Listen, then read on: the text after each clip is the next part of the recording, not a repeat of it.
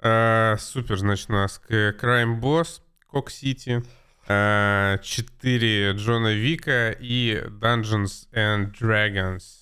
And Dragons. Dragons э, с этой девочкой Тифлингом. А Х- Honor Among Thieves ты выговоришь э, с идеальным британским акцентом? Honor Among Thieves. Вау, это было лучше, чем я ожидал. А, Я долго... Я вообще ко многому готовился в плане произношения для этого выпуска. Да ты че? Да, поехали, значит.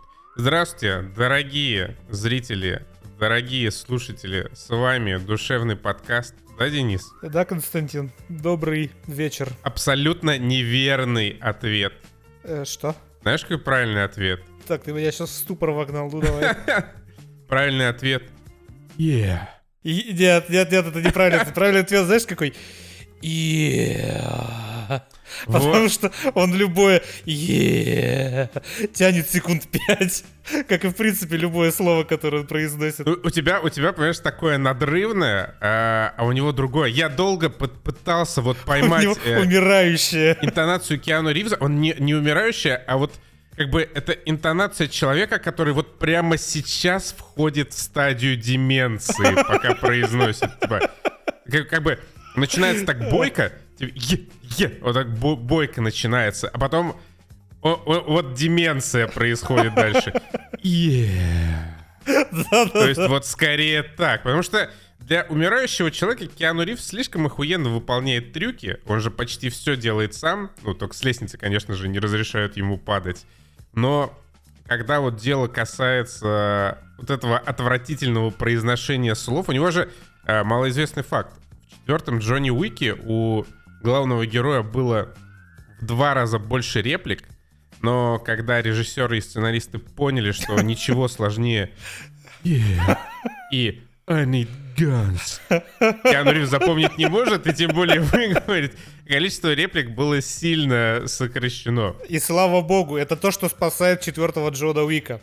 Мы еще к этому вернемся. Но сперва особое спасибо, как всегда, всем, кто поддерживает нас на Boosty и не только. Это в первую очередь поддержка любимых балбесов-подпивасов, ну и во вторую дополнительные ништяки в ответ на эту поддержку типа эксклюзивных стримов, дискордика с лучшими людьми планеты и раннего доступа к подкастам без рекламы. Кстати, о Boosty. Это не только подписочный сервис от создателей Donation Alerts, но теперь еще и удобное мобильное приложение. Работает с рублями и российскими картами, что удобно авторам русскоязычного контента и его потребителям. Все владельцы андроидов могут теперь иметь быстрый доступ к лучшему подкасту планеты и прочему контенту не только нашего производства прямо из телефона.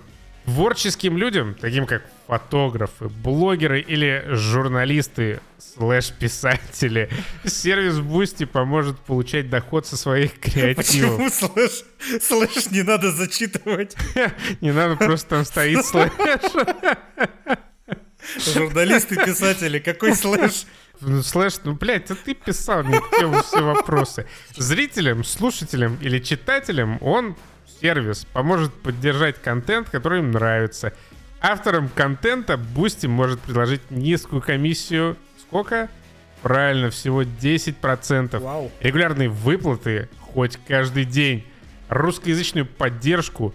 Кучу опциональных функций, таких как закрытые дискорд-каналы, чаты в телеге или эксклюзивные стримы. И даже реферальная программа не так давно появилась. Хорош. Подписчикам же Boosty удобен тем, что здесь все в рублях. Никаких внезапных дополнительных комиссий не возникает из воздуха. Интерфейс полностью на русском, да и мобильное приложение вывело комфорт потребления контента на новый уровень. Короче, от того, что Boosty существует, все в выигрыше. Авторы, чей креатив любим народом, могут покушать. Зрители могут поддержать тех авторов, которым желают иметь возможность покушать. Все это на русском языке с удобным интерфейсом, а теперь еще и прямо в телефоне. Пока только на Android, но версия для iOS не за горами. Ссылка на приложение уже есть в описании. Прямо по ней можете и скачать, и подписаться, или создать собственную страницу, если вы делаете в интернете или за его пределами что-то интересное, что может понравиться людям. Но лучше всего, конечно, подпишитесь на нас. Само собой. Что у нас, Костян, сегодня в нашем выпуске? Сегодня в нашем выпуске потрясающая игра Crime Boss, Dungeons and Dragons Honor Among Thieves. А, блин, а ты хорош. Да, да. А также четыре части Джона Уики. Мус... Бу... Джо... Джона Уики. Джона Уики Уики. Ты так хорошо начал со своим Honor Among Thieves. Джонни Уики. Э, простите, я, я, я заливаю в себя только первую кружку кофе в, в этот прекрасный день. И Джонни Уики меня, конечно, сильно подставил. Еще Денис, конечно же, поделится своим мнением о кокаиновом медведе. Он отстрадал этот грех за нас двоих. И Darkest Dungeon отстрадал за нас двоих.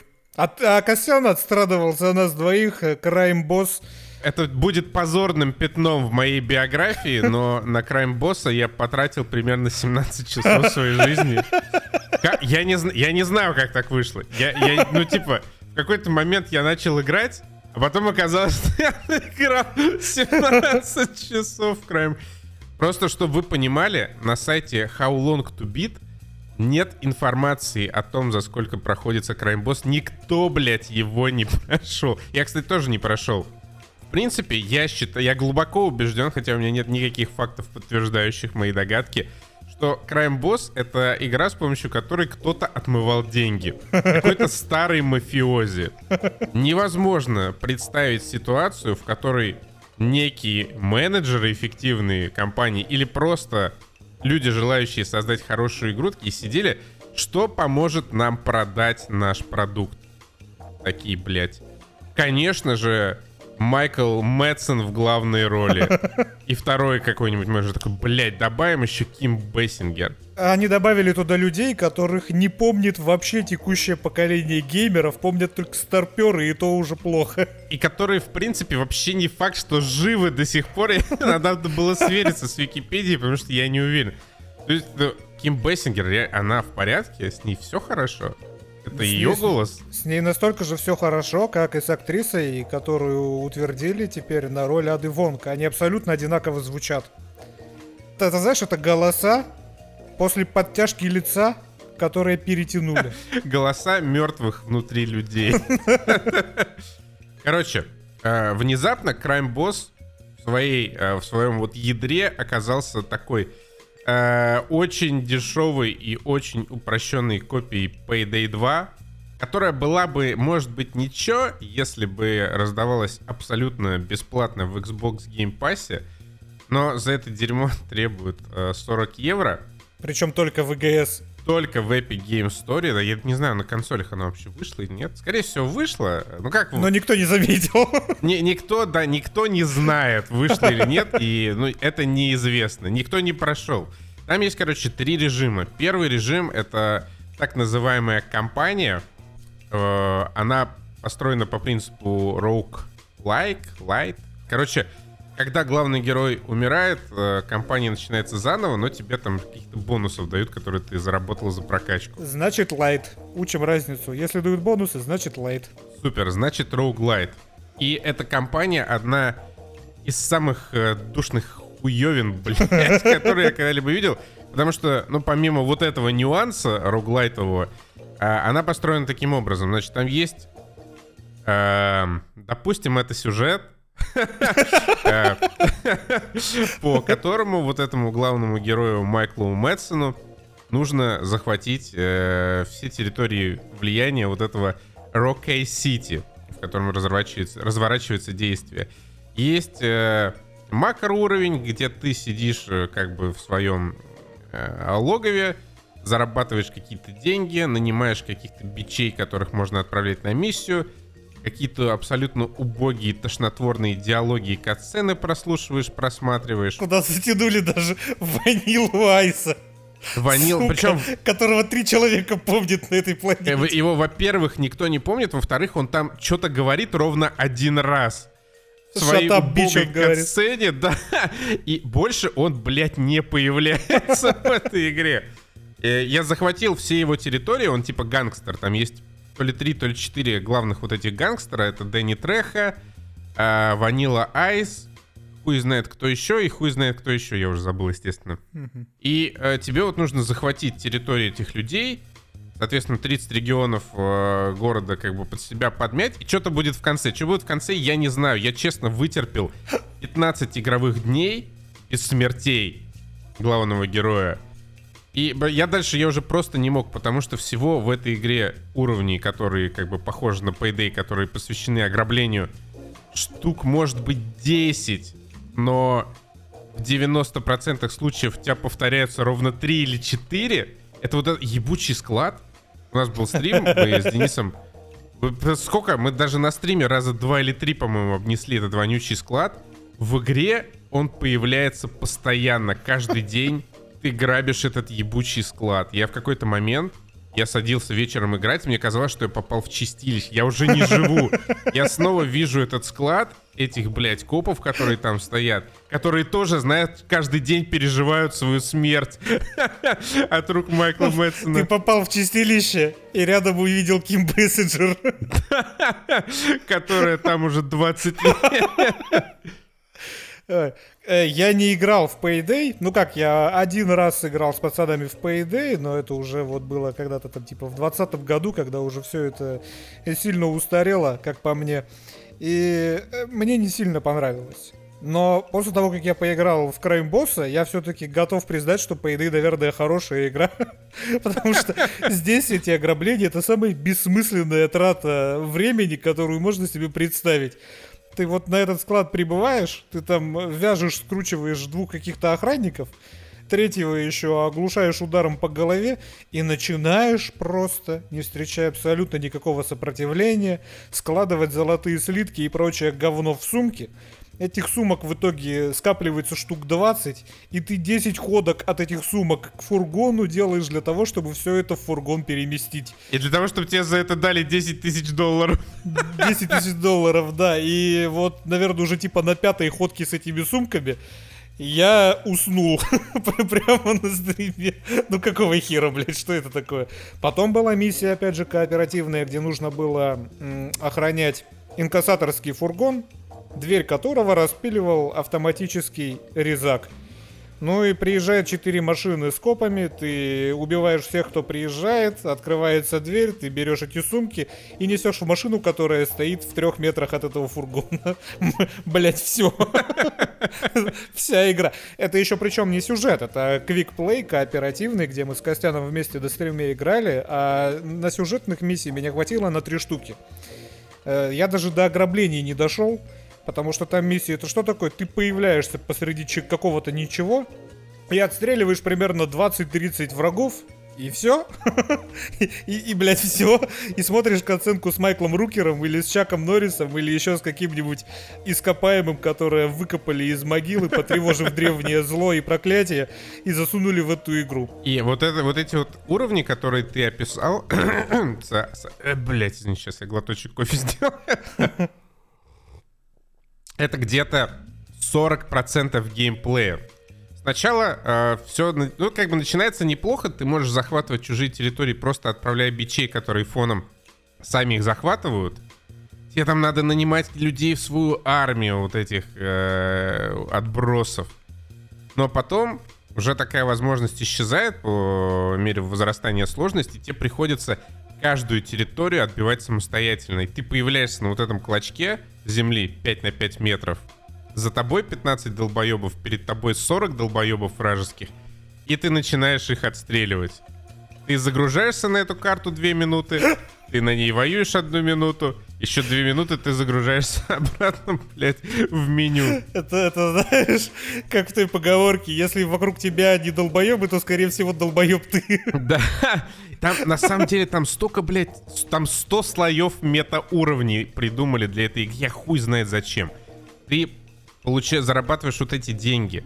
Ты можешь их э, потратить на каких-то вот этих оперативников. Есть бичарские оперативники, есть хорошие. У каждого из них есть свои атрибуты. Э, хорошие оперативники там стоят дороже, у них атрибуты пизжи. Например, самая классная помощница может таскать три сумки. Вау. Это самый, блядь, полезный навык в этой игре. то, что ты наворовал, можно продавать на черном рынке.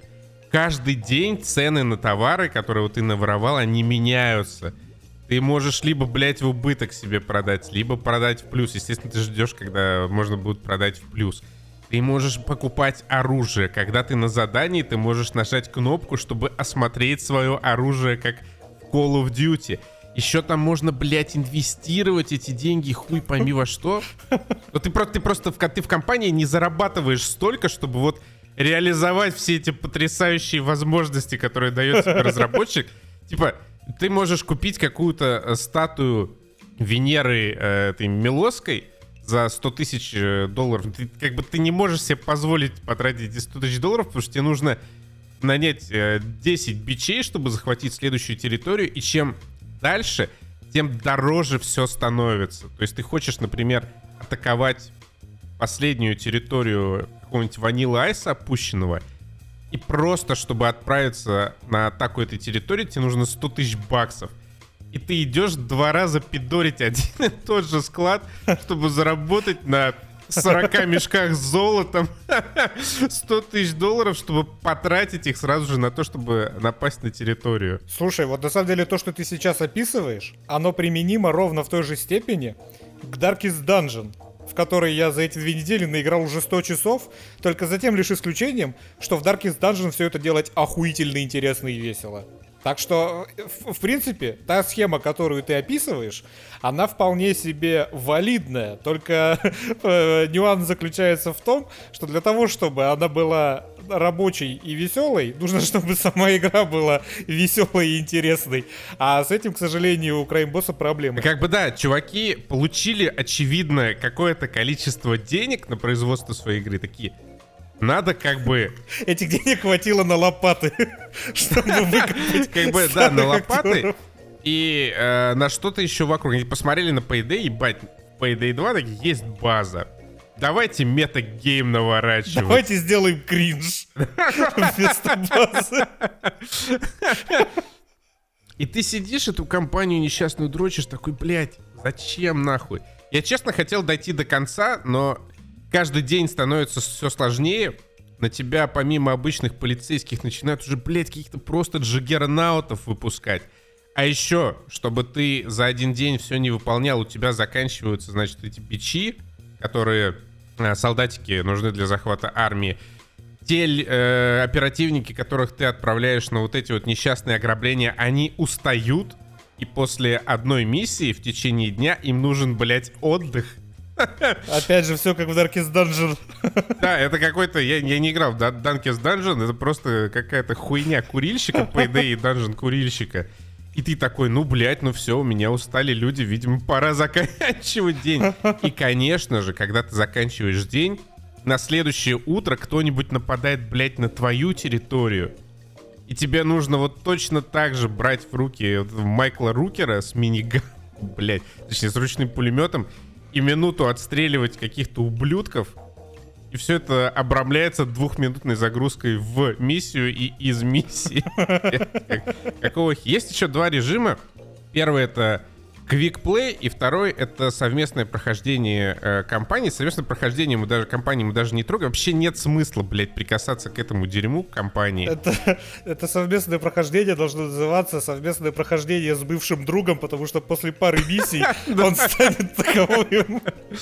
Как бы это совместное прохождение, оно примерно вот как в Payday выглядит. Вам пока показывают карту города, где постоянно появляются и исчезают миссии. И вот в Crime Boys есть, наверное, только два полностью скопированных с Payday 2 прикольных уровня. Это ювелирка и, по-моему, еще какой-то второй есть. Я, честно, хотел с Денисом на стриме для патронов пройти ювелирку, но она, блядь, ни разу не появилась за все вот эти наши страдания. Ну, зато склад два раза появился очень интересный и увлекательный. Да, склад это просто... Это вершина геймдизайна в э, Crime Boys. Короче, это какая-то ебаная хуйня. Я э, не знаю, вы, блядь, есть ли вообще хоть один в мире человек, которому было бы интересно играть за Майклом Мэтсоном? Ну, Что за хуйня? Э, в то же время, пока Костя в очередную хуйню страдал 17 часов, Костя вообще любит по 20 часов страдать во всякой хуйне, типа стилрайзинга и краймбосса. Я пропущу это, ладно. А, Денис захотел поиграть пару часиков, попробовать, попробовать, чисто попробовать, что такое Darkest Dungeon, потому что он слышал много хорошего, читал главу в книжке Шрайера про то, как классно разрабатывали эту игру. И спустя 105 часов мы записываем этот подкаст. Darkest Dungeon это просто охуительно залипательная тактика, которая по моей шкале охуенности тактических игр стоит примерно на том же уровне, что и Marvel's Midnight Suns. Marvel's Midnight Suns мне понравилось все-таки больше, потому что там ну, и поприятнее интерфейс. Тебе просто удобнее и приятнее нажимать кнопки, и все это можно делать без чтения, сука, экселевских таблиц, где ты наводишь на скиллы, там написано accuracy 90, крит 12, дебаф минус 5 ДМГ, дебаф yourself АКК минус 10, крит плюс 6. Вот без всей этой хуйни можно в Марвеле вполне классно существовать. В Darkest Dungeon, к сожалению, все это есть, но насколько же это залипательное говно. Господи, я прошел игру за 60 часов на среднем уровне сложности. Я тут же начал ее на максимальном. Э, максимальный уровень сложности отличается тем, что у тебя есть лимит по количеству недель, которые ты проведешь в игре, и по количеству убитых персонажей. Спустя 30 часов я достиг количества убитых персонажей, мне пришлось начать заново, и я, сука, начал заново. И я третий раз уже прохожу эту ебаную игру, я не могу от этого куска параши оторваться. Это настолько охерительно. А, как всегда, у тебя есть э, хаб, где ты прокачиваешь всякое себе, все своих персонажей, свои постройки и так далее. И ты каждую неделю выходишь на вылазку. Ты ходишь по пещерам, ты тратишь расходники, которые ты до этого, накупил, и периодически попадаешь в стычки, которые происходят 4 на 4. Ну или там 4 на 2, 4 на 3, у тебя всего 4 персонажа по твоим управлениям. И вот эта тактика, она проработана, мое почтение. Как же там вот все охерительно сделано, как и в Marvel's Midnight Suns, одно удовольствие. Это такое удовольствие, что когда ты заканчиваешь это подземелье, ты хочешь жрать, тебе нужно работать, тебе надо идти по делам, ты такой, ну еще одну каточку, ну еще раз в это подземелье. Отличает эту игру от э, многих тактик, насколько я понимаю, то, что здесь персонажи получают не только э, physical damage, но и emotional damage, и поэтому, и поэтому они могут посреди боя впасть в депрессию, в отчаяние, начать дебафать своих тиммейтов. После этого нужно отправлять их во всякие бордели или молиться в часовню, чтобы снять этот emotional damage. А у них может из-за этого emotional damage хватить сердечный приступ прямо посреди игры, и они сдохнут, и дохнуть тут будут персонажи у любого абсолютно игрока, потому что игра по построена на этом. Тут, если что, нету никаких сохранений ручных. Это вот как вы проходите XCOM в режиме Терминатора. Если кто-то умер, то он умер, иди нахуй. Если у тебя умер персонаж максимального уровня, все, пошел нахуй, качай его заново. Игра такая, мне вообще насрать, сколько у тебя свободного времени. Я его жалеть не собираюсь. Это, короче, э, такая хардкорная жопа. Но это вот ты готов мириться с этим хардкором, потому что это охерительно весело. Вот Darkest Dungeon это прям лучшая игра 2023 года, которая вышла в 2017 или каком там 15 И самое печальное во всем этом, знаете что? Что я вот уже 105 часов не могу оторваться от этой сраной игры, а через две недели выходит Darkest Dungeon 2. Поэтому следующий подкаст, наверное, вы увидите где-то в августе. Я ухожу на каникулы, мне вообще похуй. И еще о том, с чем я ознакомился, а Константин Викторович нет. Это фильм «Кокаиновый медведь», который нам советовали в нашем патреоновском бустерском дискорде еще до его выхода. И я признаюсь честно, я сразу же решил, что я обязательно буду смотреть этот фильм чисто из-за названия, из-за концепта. Была такая ситуация, по-моему, типа в 1985 году в каком-то из американских южных вроде штатов э, контрабандисты летели, у них был перегруз по весу в их маленьком кукурузнике, и они сбросили часть товара, кокаина, собственно, запечатанного, в лес с этого самого самолета. И, и вот на самом деле, что произошло, какой-то медведь просто нашел этот кокаин, сожрал его и передознулся. И на основе этого Элизабет, блядь, Бэнкс сняла фильм, который называется «Кокаиновый медведь». И вот э, я, сам, самая моя любимая деталь в этой истории, в реальной истории, э, это то, какое погоняло дали этому медведю. Сейчас, внимание. Его называют Пабло Эскобе. Я что-то так угораю с этого говна. Пабло Эскобе. Бля, это хорошо. Это, лучшая часть всего этого блока, потому что фильм это полное говно. Он прям настолько херово снят. А Элизабет Бэнкс еще в начале зачем-то написала своего фильма, основана на реальных событиях.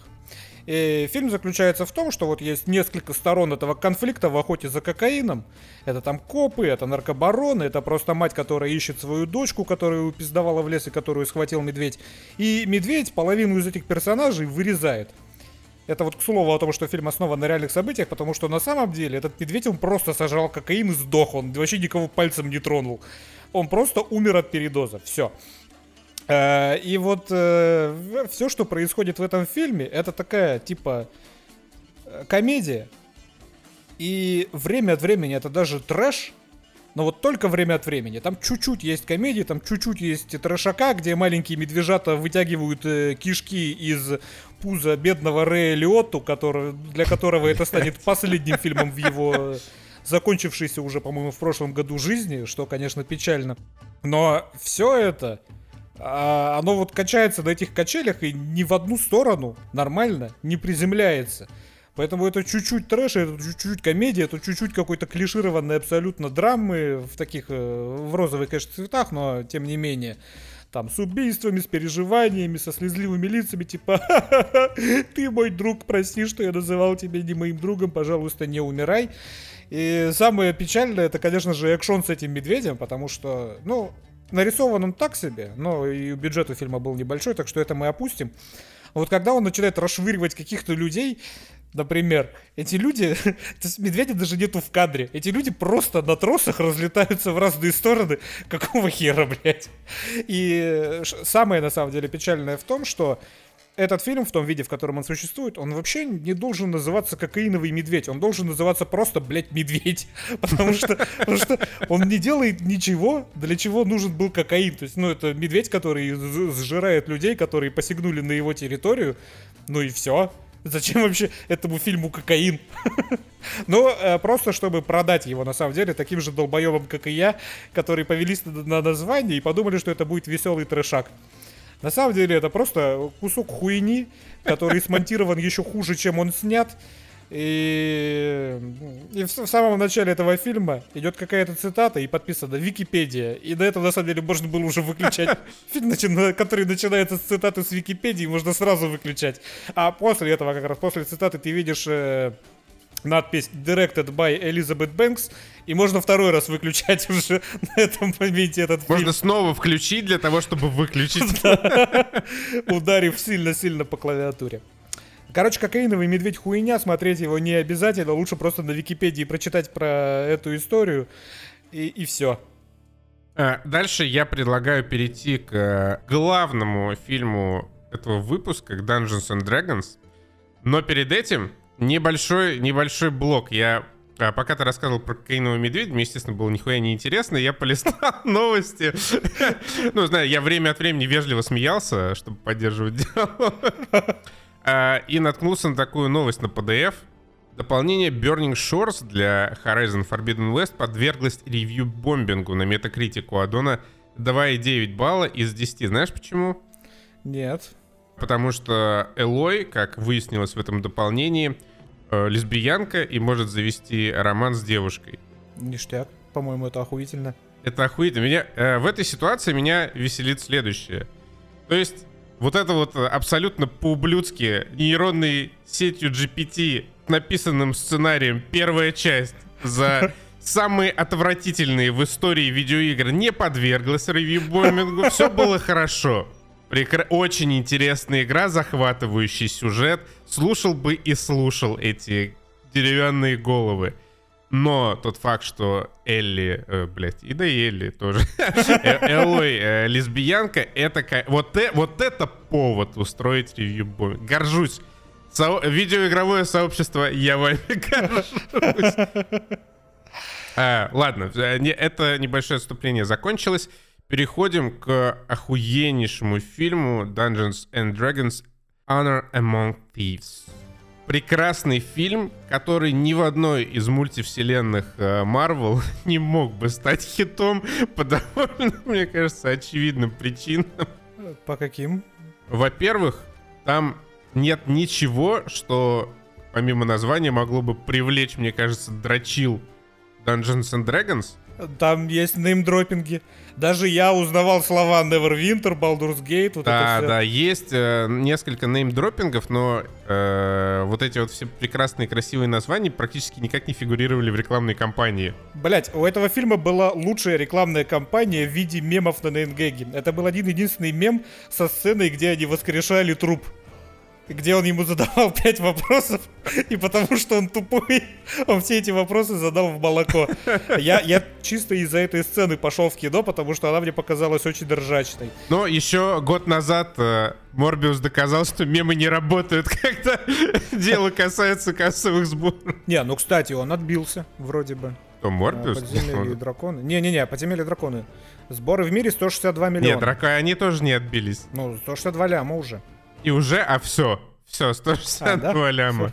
Да, и при этом у него производственный бюджет там тоже 100 плюс. А, окей. Так что...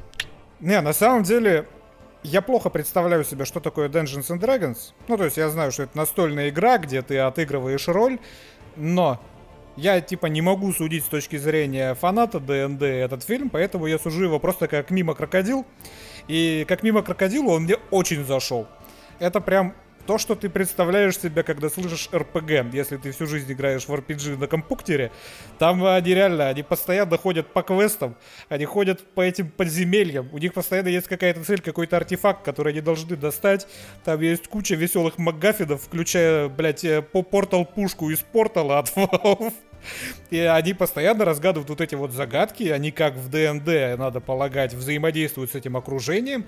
Поэтому в целом я считаю, как опять же мимо крокодил, что это именно ДНД. Это вот не просто сняли какую-то фэнтезию и назвали ее Dungeons and Dragons, это чисто Dungeons and Dragons. Э, Нет, так и есть. Начиная уже с того, что э, все это степ над бесполезностью бардов.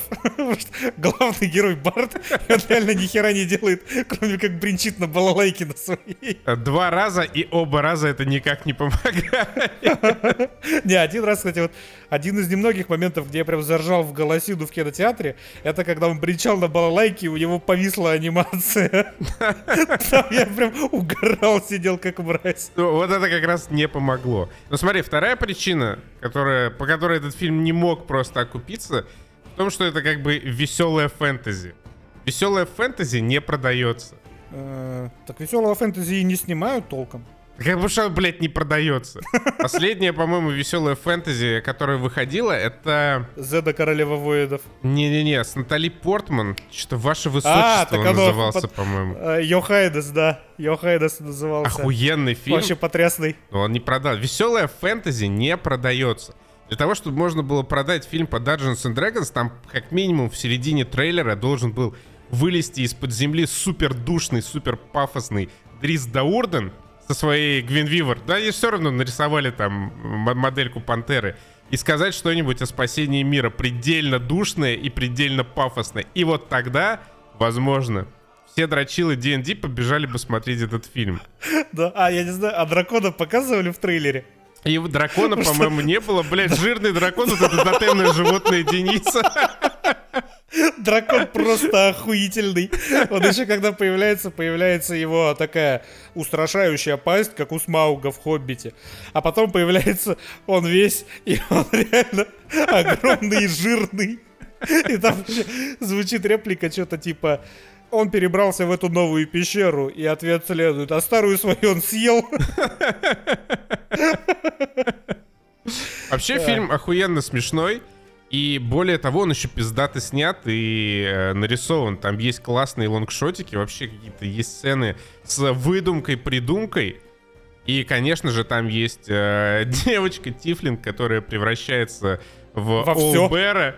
Ну, гла- главный мем это Олбер, и в конце главную злодейку она прямо как э, Халк в первых Мстителях э, Локи разъебывает очень смешно об землю. Да, на самом деле, смотри, к комедии у меня есть некоторые претензии. Возможно, я по каким-то своим причинам, по настроению не прочувствовал ее во многом. Но мне кажется, эта комедия, она как-то очень сухо снята. То есть, во-первых, Крис Пайн там не играет. Ну, то есть это, это просто Крис Пайн из... Э, даже не из Стартрека, а из э, Чудо-женщины второй. И вот у меня такое ощущение, что все эти сцены снимались, э, пока режиссер зевал. Ну, то есть, э, почему-то вот эта именно комичность диалоговая, она вообще никак не подчеркнута съемками. Там есть смешные моменты, и я причем, когда смотрю этот фильм, я понимаю, что он остроумно написан, но во многих моментах, которые должны вызывать смех или улыбку, у меня не было ни того, ни другого. Я просто типа мозгом рационально понимал, что да, это смешно написано, но что-то отыграно это как-то никак, снято это как-то никак. Вот я тоже хотел об этом сказать. И, блядь, вот это Мишель Родригес тоже... Ну, она тоже какая-то деревянная. Типа, да, вроде как бы шутит, и вроде бы как эта шутка условно соответствует ее образу такой тупой верзилы, великанши. Но э, смотрится так, как будто она, в общем, не очень понимает, что должно сейчас происходить перед камерой. И это не, не характеристика ее персонажа, а характеристика ее как актрисы. Не, я думаю, тут режиссера вина, потому что тут все во многом деревянные. Про эту девочку, которая друид, я вообще понравилось, как про нее забыли на полчаса, когда ее ввели в фильм. И она следующие полчаса ходила с персонажами, но она просто стояла позади и молчала все эти полчаса. Только потом она начала уже в последнем акте что-то делать и говорить. Ну, в какой-то момент пришлось перераспределять бюджет.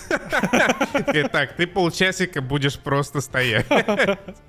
А, но, опять же, здесь классный экшон. Та же Мишель Родригес, она, например, очень классно выглядит в экшоне. С ней что не драка, это ахуй. Причем смешной ахуй когда особенно самый первый завес с ней, когда она всех раскидывала, и этот Барт бесполезный стоял, об ступеньки веревку тер. Даже не об меч, а об ступеньку. Ой. Не, вообще, фильм угар.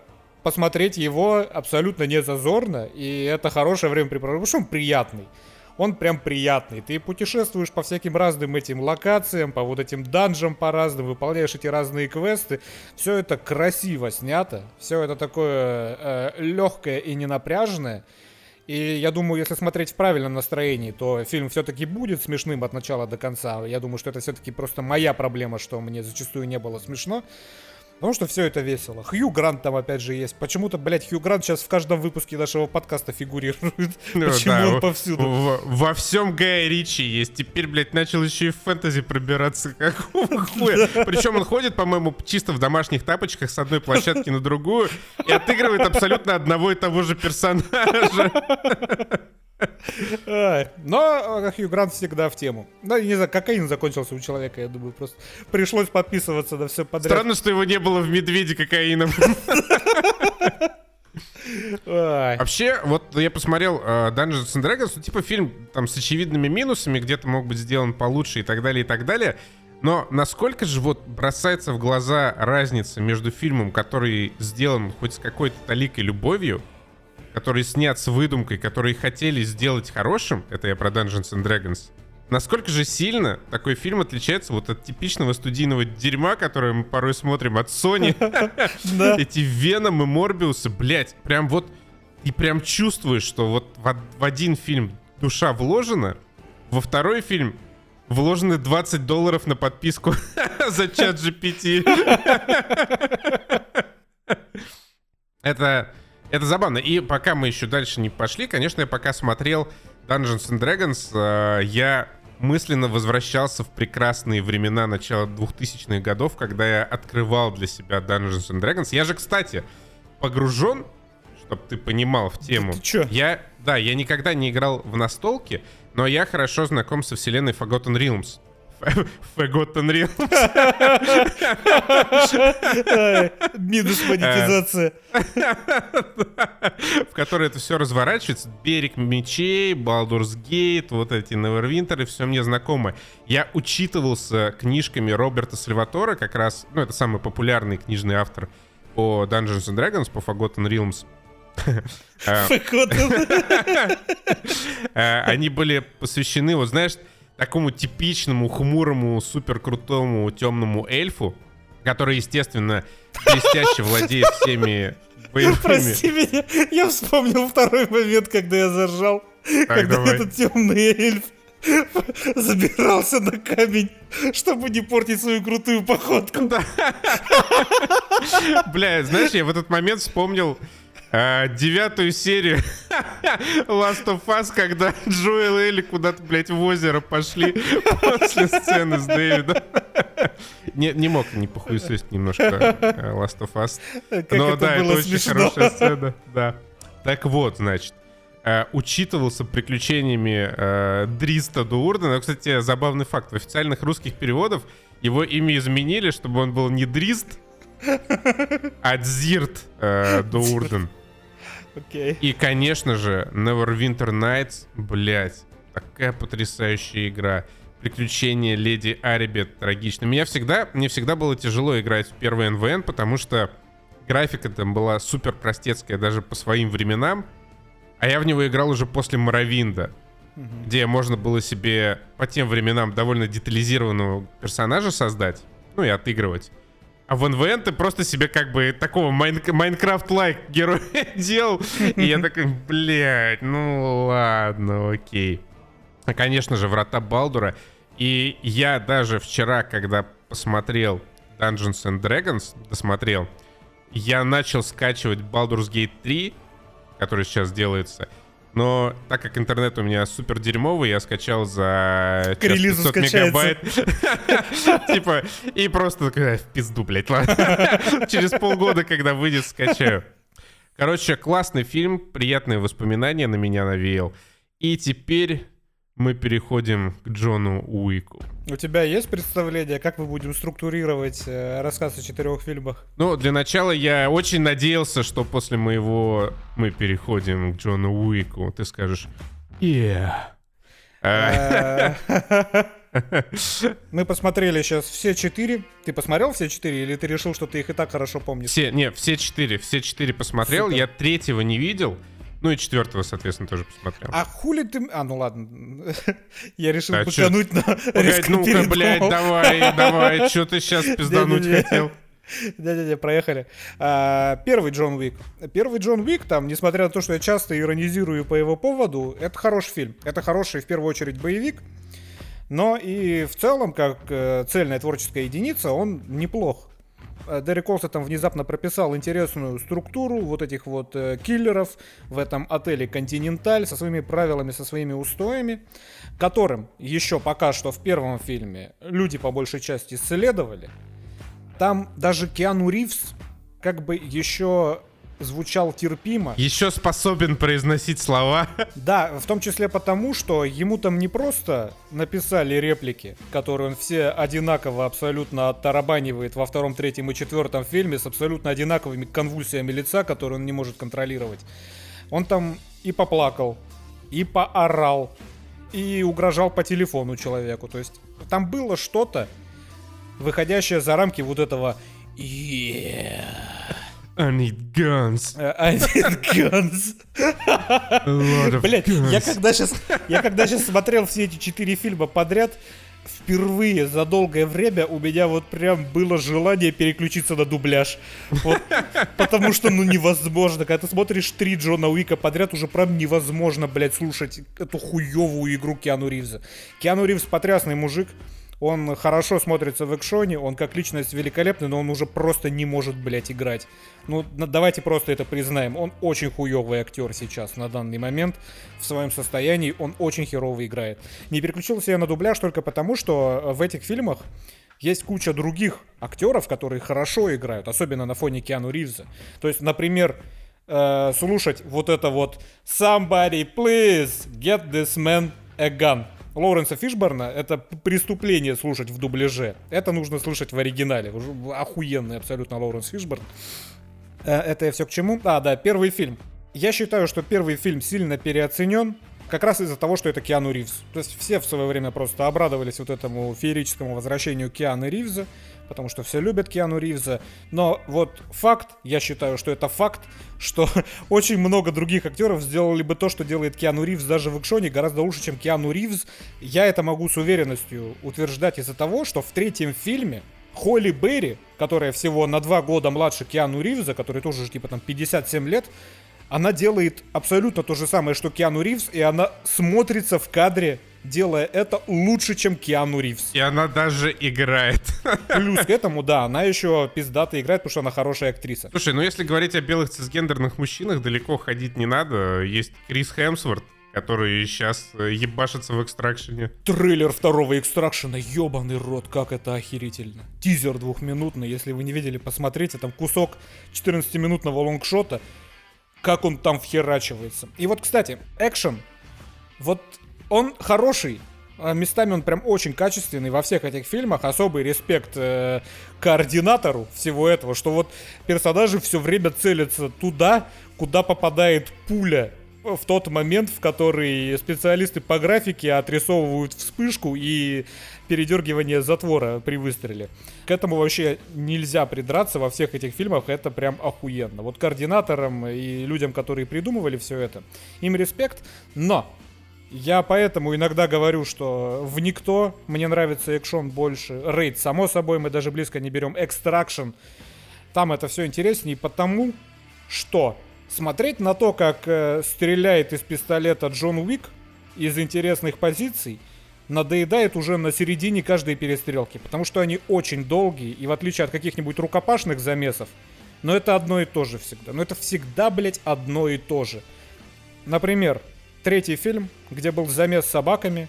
Я очень кайфовал от того, как собаки всех разрывают на части, но когда они уже пятый раз, эти собаки, бросились и укусили какого-то плохиша за яйца, ну типа, я это вижу уже пятый раз подряд. Когда Джон Уик идет по бару и раздает хедшоты, ну типа уже на четвертом хедшоте это надоедает. И вот в этом моя претензия к большинству экшн-сцен Джона Уика, э, первого, второго, и третьего, и четвертого, когда нету никаких других модификаторов к этому хедшотному экшону. Потому что порой в этих фильмах возникают модификаторы, от которых я просто охуеваю, как человек, который не понимает, как это снималось.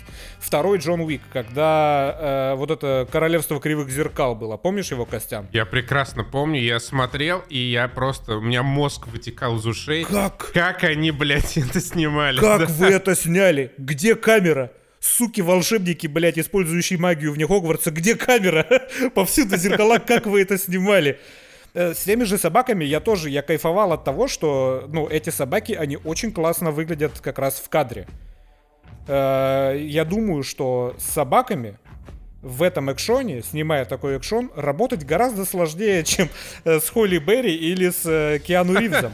То есть респект просто, да, людям, опять же, координаторам, которые все вот это вот уместили в кадр и все это потом смонтировали и до этого еще и сняли.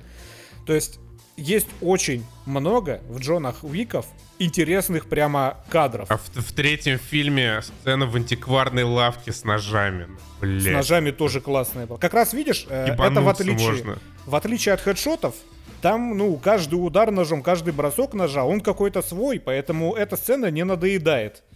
Ну вот ты не согласен с тем, что когда Джон Уик ставит, ну, когда его экшн-сцена заключается в том, что он идет и ставит 20 хедшотов, ну, вот этот тоннель во второй части. Этот ебаный тоннель, по которому он шел 15 минут и просто, блядь, посреди серого нихуя стрелял по людям, ну, ну сколько можно? Ну, ебаный рот. Не, ну, я согласен.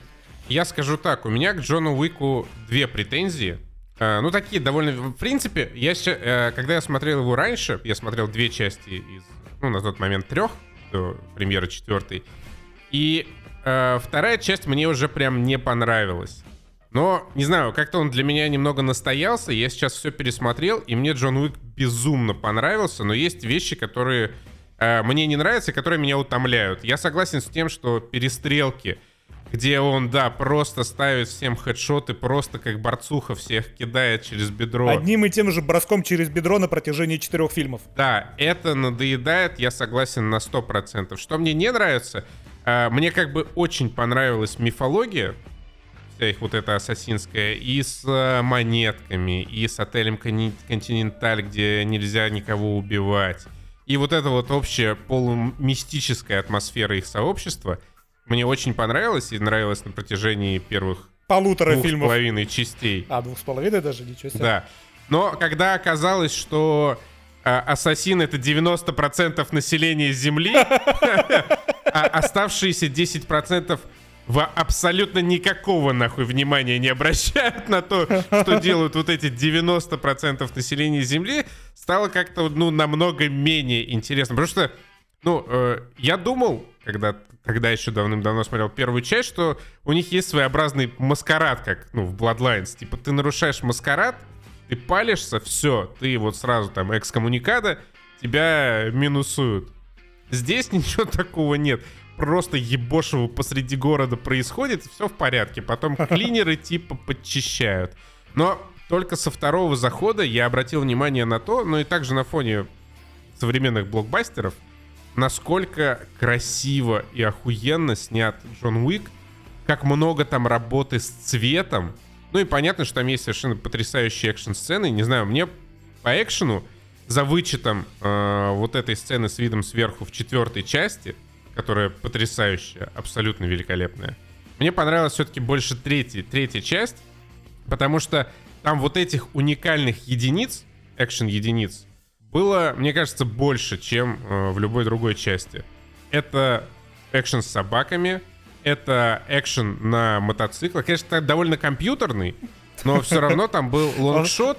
Он настолько компьютерный, что он мне, знаешь, напомнил, что, я даже не уверен, что ты знаешь это слово, ультрафиолет.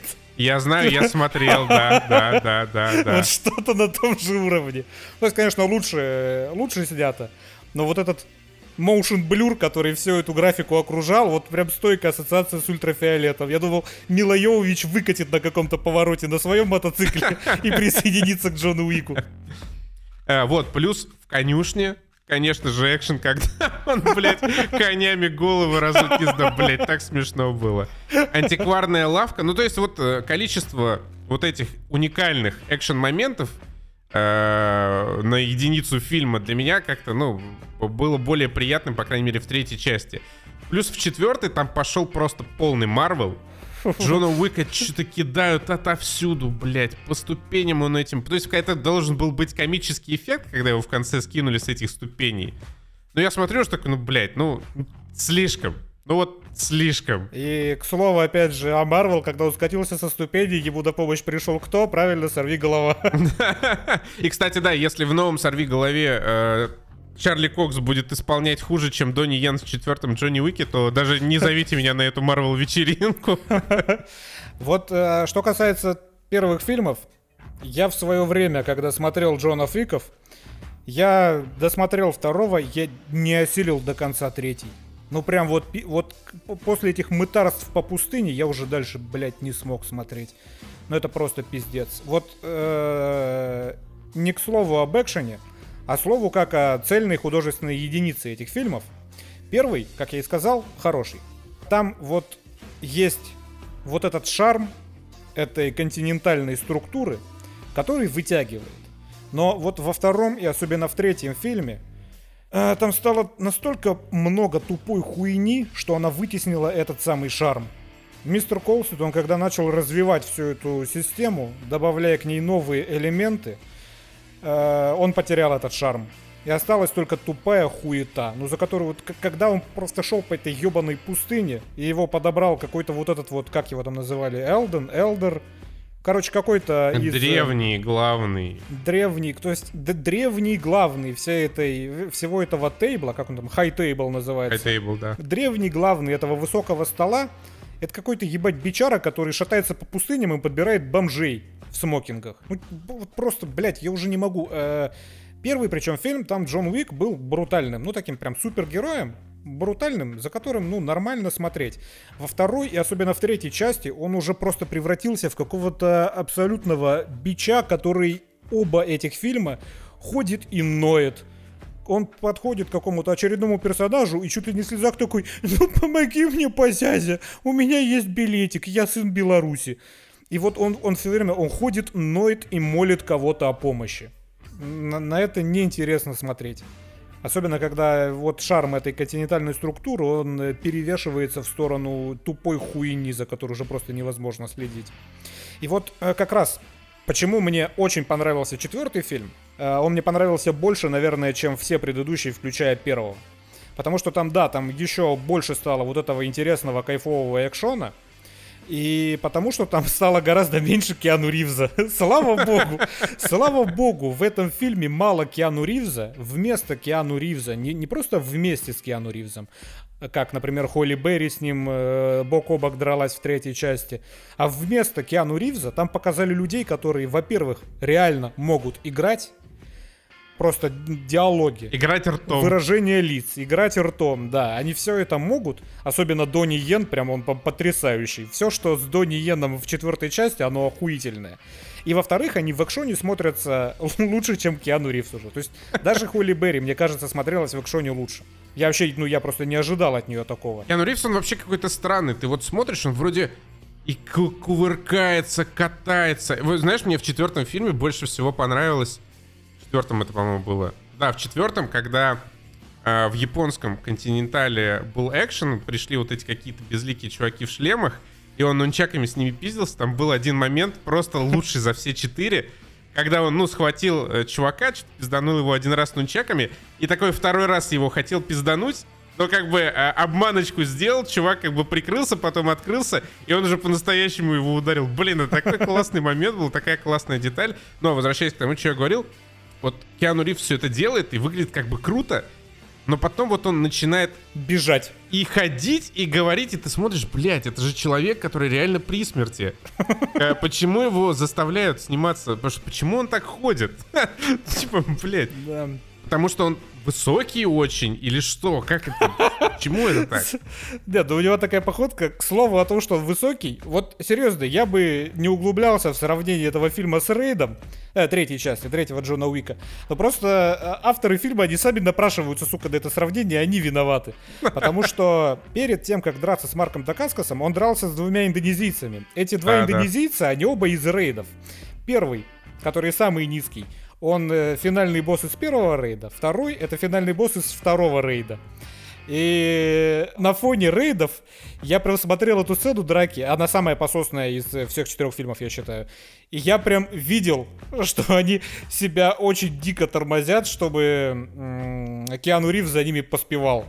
То есть э, включаешь финальную драку, прям загуглите просто Raid 2, там Final Fight Scene, на ютубе. Там, где 7 минут, два прямо, ну, спортсмена, мастера единоборств в кадре херачатся на пределе человеческих возможностей. Ну, то есть, в смысле, не РЛ, а выглядит это на экране так. Там уже все резанные, порезанные, э, молниеносные рефлексы, очень классная хореография, очень изобретательная. Вот прям, прямо на пределе возможностей пиздятся два спортсмена. И потом я смотрю эту сцену из третьего Джона Уика, рукопашную сцену, не с пистолетами, с хедшотами, а рукопашную. И, то есть вот эта вот сцена, где ты видишь, что эти два индонезийца, они уже такие прям, как знаешь, как в третьем Бэтмене Нолана. Если не разлетаются сами, то они так медленно-медленно встают, потому что им нужно в тайминге Киану Ривза поспевать. Киану Ривз ставит блок еще до того, как э, этот один из индонезийцев начнет замахиваться, чтобы с этой стороны его ударить. То есть, знаешь, уже кар картонность такая видна, что они вытянули двух ёба-профессионалов из Индонезии, и этим ёба-профессионалам пришлось играть в экшене, который подстроен под темп, за который может поспеть 60-летний Киану Ривз. эта сцена была, ну, прям, прям не очень. Особенно на фоне рейдов. Э, я не знаю, если мне еще что-то сказать по, первому, по поводу первых трех фильмов, можем, наверное, переходить к четвертому. А мы, а мы типа еще не перешли к А, да, мы уже перешли. Четвер... Я думал, мы все, все вместе обсуждаем. а, не знаю, для меня четвертый фильм это, во-первых, торжество картинки. Ну, наверное, вместе с третьим. Блять, как же охуенно красиво снятый Джон Уик. Ты обращал на это да. внимание? Да, э, э, эстетично, Они безумно эстетично. Очень эстетично, потрясающе. Когда вот Билл Скарсгард сидит в этой картинной... Ой, вернее, или как, не Билл, а какой? какой Один из, блядь, этих бесконечных Скарсгардов э, сидит в картинной галерее, к нему подходит, вот как в заставке молодого папы Йен Макшейн, что-то там шепелявя свой, э, сквозь свой винировый фарфор. Это очень красиво смотрится. И э, я вот многое готов простить Джону Уику, в том числе и Киану Ривза, который там еле что-то тоже сам говорит, который еле ходит. Просто потому, что это очень эстетичные картины. И вот ты видишь, как операторы, режиссеры растут над собой от части к части. Как, вот эти вот, знаешь, э, в том числе брутальные элементы, как кровь вылетает из да. э, голов. Да и смотришь, блядь, это от части к части становится все лучше. его создатели, создатели Джона Уика, работают над деталями, работают над тем, чтобы каждая часть новая становилась лучше. В какой-то момент, мне кажется, они просто перебарщивают, когда действительно начинаются вот эти просто миллионные перестрелки с кучей людей, где Киану Ривз все что-то катается, катается, вот эти вот свои тактические перезарядки пистолетов, что, кстати, тоже круто. Круто перезаряжает оружие, ноль вопросов. Но да, в какой-то момент действительно начинает утомлять. Равно как и э, его вот эти непонятные цели, которые он преследует. Да, причем обрати, кстати, внимание, за четыре фильма он не промазал ни одним выстрелом. Единственный человек, по которому он не мог попасть очень долго, это слепой Тони Йен. Самая, блядь, сложная цель. Это как бы э, чуть-чуть оправдывается тем, что, вероятно, они не так уж и хотели друг друга убивать, потому что им придумали, что они друзья в прошлом, но да, смотрится э, курьезно. В конце даже он его братом называет. Я такой, сука, откуда это вылезло? Ну, типа, э, прям лучшие друзья, братья до века, BFF. Откуда? Что? Ну ладно, окей. Я согласен, цели Джона, опять вот эта вот перемороченная структура, когда в середине четвертого фильма Оказывается, что вот этот вот представитель этого хай-тейбла высшей силы, высшей власти, которая во всей этой структуре имеется, его, блядь, просто можно вызвать на дуэль, типа, и все твои грехи спишут за то, что ты победишь в этой дуэли. Ну, что за параша, блядь? Не, я согласен с тем, что э, тормоз этому фильму финальный дали какой-то очень странный. Но Хотя, опять же, опять красиво вот снятый. Это, да, вот эта сцена, когда они вытягивают карты, чтобы определить условия своей дуэли, блядь, так красиво. Эти карточки тоже, они настолько эстетичные, настолько вот классно сделаны. Ты смотришь, думаешь, вроде, ну, какая-то хуйня сюжетная происходит. Но в целом, если это все написали только для того, чтобы показать этот охуенный блестящий стол на фоне Эйфелевой башни с этими потрясающими дизайнерскими карточками, ладно, я, я готов принять эти правила игры, потому что снят Джон Уик действительно великолепно. И я не считаю, что он переоценен, просто потому что для вот таких вот фильмов, типа больших, студийных, Джон Уик является как раз э, художественной единицей. Понятно, что с э, очевидными проблемами, с тем, о чем мы поговорили, но все равно взять вот какие-нибудь последние вот эти Марвелы, DC, парки юрского периода. Я как раз хотел сказать про Спайдермена «Нет пути домой» сраного. Вот, э, ну, он снят не, не так эстетично, изящно и интересно, как Джон Уик 4, например.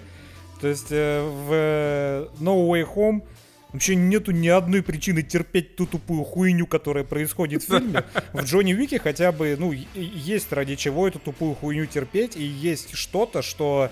Компенсирует и даже перевешивает. Да, да, тупой сюжет с вот этими тупыми, блядь, э, татуированными русскими, с которыми тебе нужно скорешиться, чтобы вызвать главного Э, злодея на дуэль, за которую тебе коллеги этого главного злодея все простят. Че за тупая, блядь, хуйня?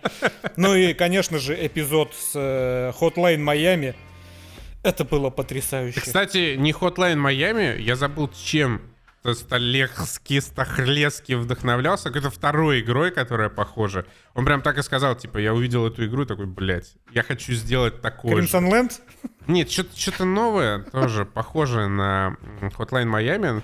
Но, но самое, что самое пиздатое, вот он это увидел в игре, такой решил, я хочу сделать, и, сука, сделал. И сделал, я уверен, лучше, чем в этой игре, и просто чудовищно красиво с этими огненными дробовиками из Call of Duty, когда ты прокачиваешь себе пушку до максимума. Господи, как красиво. Поэтому, опять же, я повторюсь, четвертый Джон Уик, он в нем стало э, не то чтобы даже меньше сценарной тупой хуйни, но в нем, во-первых, стало меньше Киану Ривза, и слава богу, меньше реплик Киану Ривза, и больше интересных, классных э, бойцов, начиная с Дони Йена, заканчивая вот этим вот крутым японцем, который играет всех японцев во всех американских боевиках. Гора Такемура. Го Гора Такемура, Я, я да. всегда называю его Гора Такемура. Пускай будет Гора Такемура, отличный абсолютно. Просто поймите правильно, на любого э, случайного антагониста смотреть приятнее, чем на Джона Уика, когда Киану Ривз пытается что-то произнести. Это прям очень, блядь, плохо. Даже вот этот чувак с собакой, он смотрится в кадре, Хотя экшена классного у него меньше, он смотрится приятнее, да, чем Киану Ривз. Да. По всем уважением, конечно. Я, типа, долгое время считал и до сих пор считаю, что лучший фильм с Киану Ривзом — это «Константин». И я был бы безмерно рад, когда услышал э, анонс «Константина 2», если бы, блядь, я не знал, что меня там ждет. Э, я недавно пересматривал Константина, и уже в Константине э, Киану Ривз очень плохо произносил свои реплики, и я редко такое говорю, но Константина первого лучше смотреть все-таки в дубляже. Там, там очень классно в оригинале отыгрывает э, Рэйчел, Рэйчел Уайс, да? Уайс, да. Рэйчел Уайс. Но вот э, Киану Ривз все портит, это прям очень плохо, в дубляже гораздо лучше. Э, вот такие вот страшные вещи, не думал, что я когда-нибудь произнесу в 2023 году. Так что четвертый Джон Уик э, заебись, прям, ну, прям хорошо, да. Э, лучше, чем э, второй, уж тем более лучше, чем третий. Бля, погоди, ты чё, сука, что значит уж тем более лучше? Нет, третий я не осилил до конца, когда его в первый раз смотрел. Третий, я... ах, третий лучший из всех четвертых. Нет, нет. Из, Абсолютно всех... точно. Ста- короче, полная хуйня. Э, как всегда делаем, голосуйте в комментариях, какой Джон Уик лучше из четырех. А, да. Все? Все? Все, до свидания. Пока.